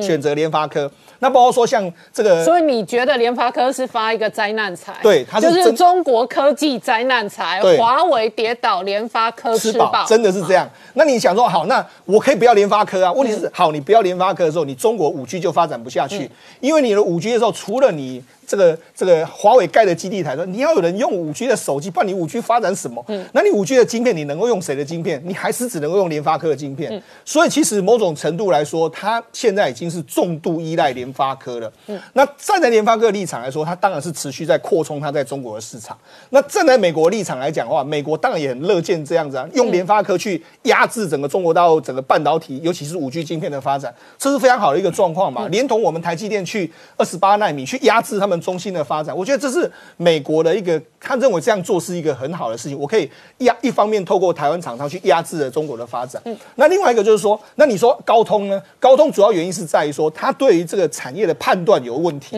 因为高通本身它是一个 IC 设计公司，那 IC 设计它就是在设计东西，它对于这个晶圆代工的市场，它不是那么的了解。嗯那因为呢，蔡明介找了这个蔡立行来，那蔡立行，哎，我们不要忘记哦，蔡立行曾经是张忠谋董事长唯一钦点的接班人，班他也的确接班了一阵子，只是说他当了执行长，当了一两年，哎、当了大概约莫两年多的时间。当时他是台积电最最可以说是一人之下万人之上的一个人啊，他当然对产业非常了解。所以他去了之后，我觉得他这个整个联发科在整个这个策略上有非常大的转变。他在高阶制程上面来说，可以说是几乎是跟台积电很很早他就去跟台积电要新的产能，包括说像他们今年下半年要推出一个天玑两千是用四纳米，他也是很早就去要这个产能。嗯，那因为你要了产能之后，我当然就有产能的帮助嘛。像高通昨天的。他也刚好在今天看对招这个公布财报，他就有说到，目前是受到于供给面的缺货影响。他说这个缺货影响至少要到年底才能够改善，嗯所以至少到年底之前，这个这个联发科一定是可以压着高通打。所以照这样的状况之下，为什么高通哎联发科今天能够亮灯涨停？我觉得主要原因是在这个，它也是受惠中美贸易大战或者科技大战下面一个非常大的这个赢家。嗯，那这个月中也因为联发科的涨停哦，今天再度带动台股盘中再创历史新高。没错，今天大盘最高来到一万七千七百零九点，指数最多曾经涨了一百四十一点哦哈。可是尾盘呢，显然就是最近当冲非常的盛哦，所以很多人真的是高点就获利了结。所以今天的成交量又再冲到五千四百零八亿，嗯，连续两天破五千亿哦。虽然没有再创新高，可是连两天破五千也是很可怕的。嗯，啊，我们再看到个股的表现哦，那台积电今天相对比较弱，收在今天的最低六百块钱整了哈。不过其实只有跌了两块钱。那联电的部分哦，今天更弱了，联电今天盘中通通都在盘下。最后收盘大跌了三块三，跌掉半只跌停哦，跌了五点五趴之多哦。好，因为一方面当然是之前真的是涨蛮多的，之前曾经一度破六十块上去了哈，所以最近也是获利回吐比较明显。好，那联发科刚刚市市场已经讲很多，我们就不再多说哈。那今天就是一价到底收一千一百八十五块钱。嗯，来再看到哎，友达、群创这两个面板股，我们先看到群创。今天也是相对比较弱，好，不过是非常明显开的非常的高，可是尾盘就拉下来，哈，跌了一点零五元，跌幅也有来到三点三七八。好，那友达今天照理说应该有一个利多的消息，因为它第一季获利大赚一百一十八亿啊，结果今天也是很明显的，哎，就是开高走低下来，最后收盘倒是哎还是跌了零点二元哦，哈，这是比较可惜的地方。好，再看到中钢，嗯。好，最近看到有一些分析师拿友达跟中钢比，说，哎，友达赚的比中钢还要多，就股股价比中钢还要低。嗯，金拍谁哦？这两个实在不能直接这样子比的啦。哈，产业差价贼。来，中钢的部分，哎，今天也还算强哦。哈，四十块钱，没有站稳哦。周盘收三十九点三，哈，但是还是涨了一块一哦。嗯，来。今天钢铁股大成钢，哎，不错哦，也涨了一点五五元哦，好，涨幅来到三点三四趴。好，最厉害的是中红，今天中红也收涨停，而且创了近年的高价，哈，这大这大涨了大概啊哦，收盘收在四十二点六元。好，那再看到航运股，哎，长隆最近哦，但虽然。这个外资把目标价喊到一百块钱以上啊，不过短线稍微有比较弱一点，但是今天哎还算不错，涨了二点二元，涨了二点八六帕哈。那阳明更厉害哇，今天八十块钱还是没有站稳，收在七十九点八，但是尾盘收盘还是大涨了四点八元。嗯，来，今天最受到瞩目的还有一件事情，就是台股首次出现十千金。嗯，之前我们讲讲过九千金哦，今天又多了谁呢？哎，多了做。做这个半导体 IP 制裁权的利旺，哈，因为利旺的第一季的营收净利都创历史新高哦，哈，EPS 单季来到三点九三元，好，税后净利二点九三元，所以今天也是亮灯涨停了，成为我们的第十档的千金股。嗯，好，所以呢，我们看到企业表现这么好，所以昨天亚银亚洲开发银行公布。亚洲地区的最新的经济展望啊，结果呢，一口气把台湾今年的经济成长率从去年十二月预估的三点三趴大幅上调到四点六趴。好，可是对应到哎，韩国哈，我们最喜欢跟韩国比，韩国也是上调，但是只小小的上调的零点二而已哦，好，就查就追。好，香港的部分还被下调哦。原本预估还有五点一，这次只剩下四点六。好，那新加坡的部分也有上调啊，新加坡预估可以来到百分之六。哦，可是要注意到，因为去年新加坡是衰退的，不要忘了，台湾去年经济成长率是全世界主要国家最高的。好，所以我们已经表现这么好，今年还能再往上涨这么多。好，那另外还有一个受到瞩目的就是印度，嗯，因为大家都知道印度最近疫情非常的严重，可是昨天亚银公布说，哎。预估今年印度的经济成长率还会有十一趴，嗯，这这个数据出来，大家其实还蛮怀疑的。刚好科联哦，哈，好，这是我们要去注意到的地方。来，再看到《时代》杂志公布二零二一年百大最具影响力的企业。好，那《时代》杂志公布这次有几个几个项目哦，就譬如说是先锋。领导者、创新者、巨头跟颠覆者这五大项目，那其中台积电是在巨头哦，就是世界级的大公司当中，哦，入选为百大之一哦。好，一样入选百大的哦，都是我们耳熟能详的公司啊，像脸书、迪士尼、三星、微软等等。好，我们就不一一去讲了。来，再来，好，这也是我们之前追踪过的。这一次欧盟是讲白了，嗯，台积电来设厂吧。哇，所以你看到从美国到日本到现在，欧盟已经正式开口，希望台积电能够设厂。好，不过我们的经济部长王王美花呢，其实有也提到，但其实我觉得媒体下这个标题其实不太好了，因为媒体就写说王美花说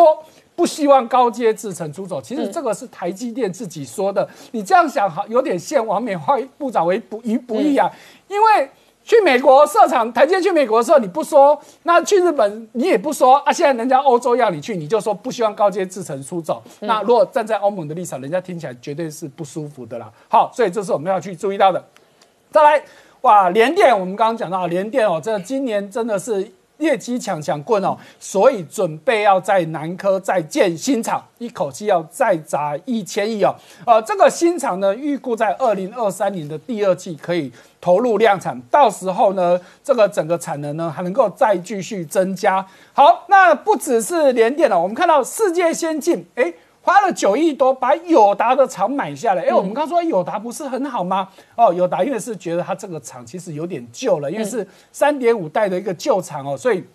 他就干脆卖给世界先进了。那友达自己做什么事情呢？其实友达他自己又在中国的昆山有去做扩厂的动作哈，这我们是了先了解到。来，联发科刚刚世聪也讲了很多，我们再补充一点哦，哦。联发科呢，今年第一季平均一天可以净赚哦，不是营收哦，二点八亿。嗯，每天开门就是可以赚二点八亿哦，金价起最厉害哦。那如果再看到这个整个项目营收年增高达七十七趴，嗯，纯益更可怕。刚世聪也说了，去年才赚三亿多，今年赚十六亿多。嗯，所以换算起来年增率是三百四十七趴。注意哦，没有小数点哦，是三百四十七趴之多，很可怕。好，所以联发科。真的是非常大手笔哦！哈，除了今年要发三十七块钱的股息之外，接下来的四年，好，包含今年在念到二零二四年，一共要加发高达一千亿的现金股利。对，哇，所以买联发科股票的都发红包。对，好，再来看到，哎，韩国的海力士也有动作了，哈，他们。准备要增加他们的资本支出哦，也是要扩厂。可是呢，比较特别的是，他居然是把准备花在明年的资本支出移到今年来使用。嗯，好，那到底会增加多少钱？他们并没有说。不过我们可以先了解到一个数据哦，在去年海力士的资本支出大概是两千七百亿台币。那今年会再增加多少？尤其他说把明年的移到今年来用，那显然今年应该会增加蛮多的。嗯，好，那刚刚讲到友达。啊，友达真的第一季真的是很厉害哦，营收八百二十九亿哦，年增高达五十四趴多，那存益也有一百一十八亿，年增啊季增呢还不是年增，因为去年同期是亏将近五十亿，结果现在是赚一百一十八亿，这一来一往差很多，所以呢，它的 EPS 一点二五元，单季是十三年来的新高。嗯，好，我们再看到还有台达电也很厉害哦。第一季新高，对，第一季也创了历史新高，一股赚了二点五三元哦，营收也年增高达三十趴之多。好，最后我们看到长隆，嗯，长隆呢，据在四月二十五号的统计呢，长隆其实一共订了七十四艘船，准备要交，光今年会有三十艘船要交货，嗯，哇，那。其实呢，这个长隆真的是超前部署，因为他在二零一八年、二零一九年分别订了二十艘船到十艘船，所以从去年以来就一直有新船在交货，正好赶赶上这一波的大力多，所以呢，长隆未来呢持续交船之后呢，预估它年底每月的营收将会破五百亿。那三月份营收三百二十亿，已经是历史新高，年底居然可以到五百亿，所以这个股价的想象空间非常大。好，我们稍后回来。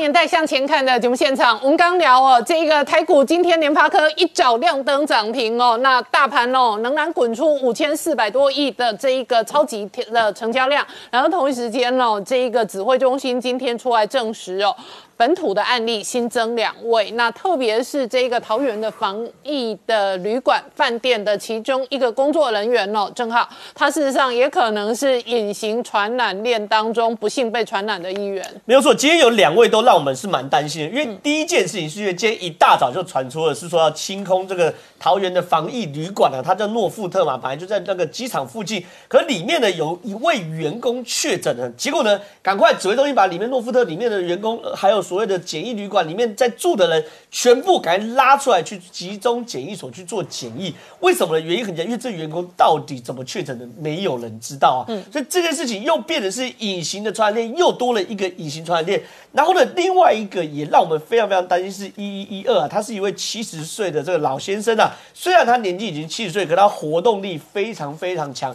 他是之前一位境外一路的非同住家人啊，勉强算找得到感染源。可问题是因为他活动力非常非常强。他曾经在中立的阿曼达舞场去跳舞，跳这个交际舞、国标舞等等的，啊，里面非常非常多人啊。我们看到大合照，对，一百多个人呢，然后里面几乎而且都很嗨啊，都很嗨，然后也没戴口罩啊，然后说在那边一跳跳四点五个小时，里面其实算是也是非常具有活动力。我我我现在是有点苦笑的意思，就是说，因为现在台湾面临到疫情，坦白说，可能比很多人想象中的严重很多很多。原因是什么？因为非常多的人呐都找不到感染源。我简单来讲，哈，我们。其实从去年一路一有疫情，一直关注关注关注。其实啊，一有疫情的时候，我们第一个看指挥中心会画出什么树状图的这种关系链。我们看透过树状图就很清楚知道说谁因为谁而确诊等等等等。可是你知道，这次从华航机师，嗯，到甚至这个所谓境外一路的这个老先生，甚至诺富特饭店的员工，没有一张树状图画得出来。原因很简单，因为你根本不知道是谁传染给谁。对，整个事情是从四月二十号开始。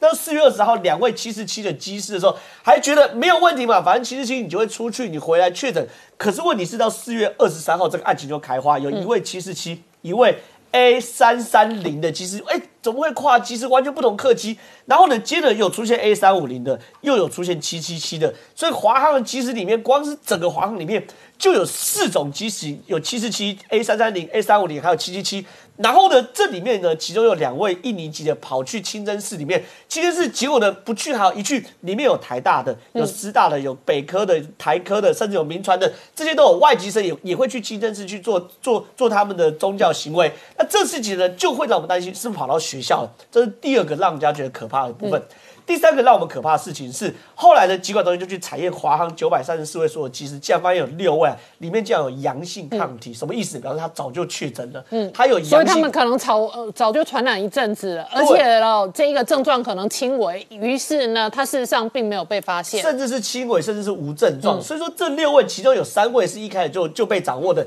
因为这三位里面有两位是很早期，他编号都是一百多号的，这表示去年我们就掌握。那有一位的是这这一批的，可另外有三位疾管中心都说其实很意外，这三位他如何得的？问问这三个都不知道，如何结束也不知道。可是呢，又回头去查他们的家人，发现他们的家人也有家人有阳性，那这东西就可怕哦。那就不只是 不只是我黄其实我家人也被我传染，那他家人也可能也是轻症或是无症状，那那些家人。有在学校上课的，嗯，所以这一次又赶快去隔离他的家人，所以这一次会让我们觉得非常非常呃没有头绪的原因就在这边，就是如果你是确诊去查，其实都还有，因为这就是前后就是十八天呃十四天嘛，对不对？我们都可以掌握。可是你抗体阳性代表你可能两个月前、三个月前，甚至是呃四个月前你有得过，但中间到底感染链跑了多大不知道。所以现在我认为台湾还真的需要一点点好运，让我们可以度过这个疫情。好，我们稍后回来。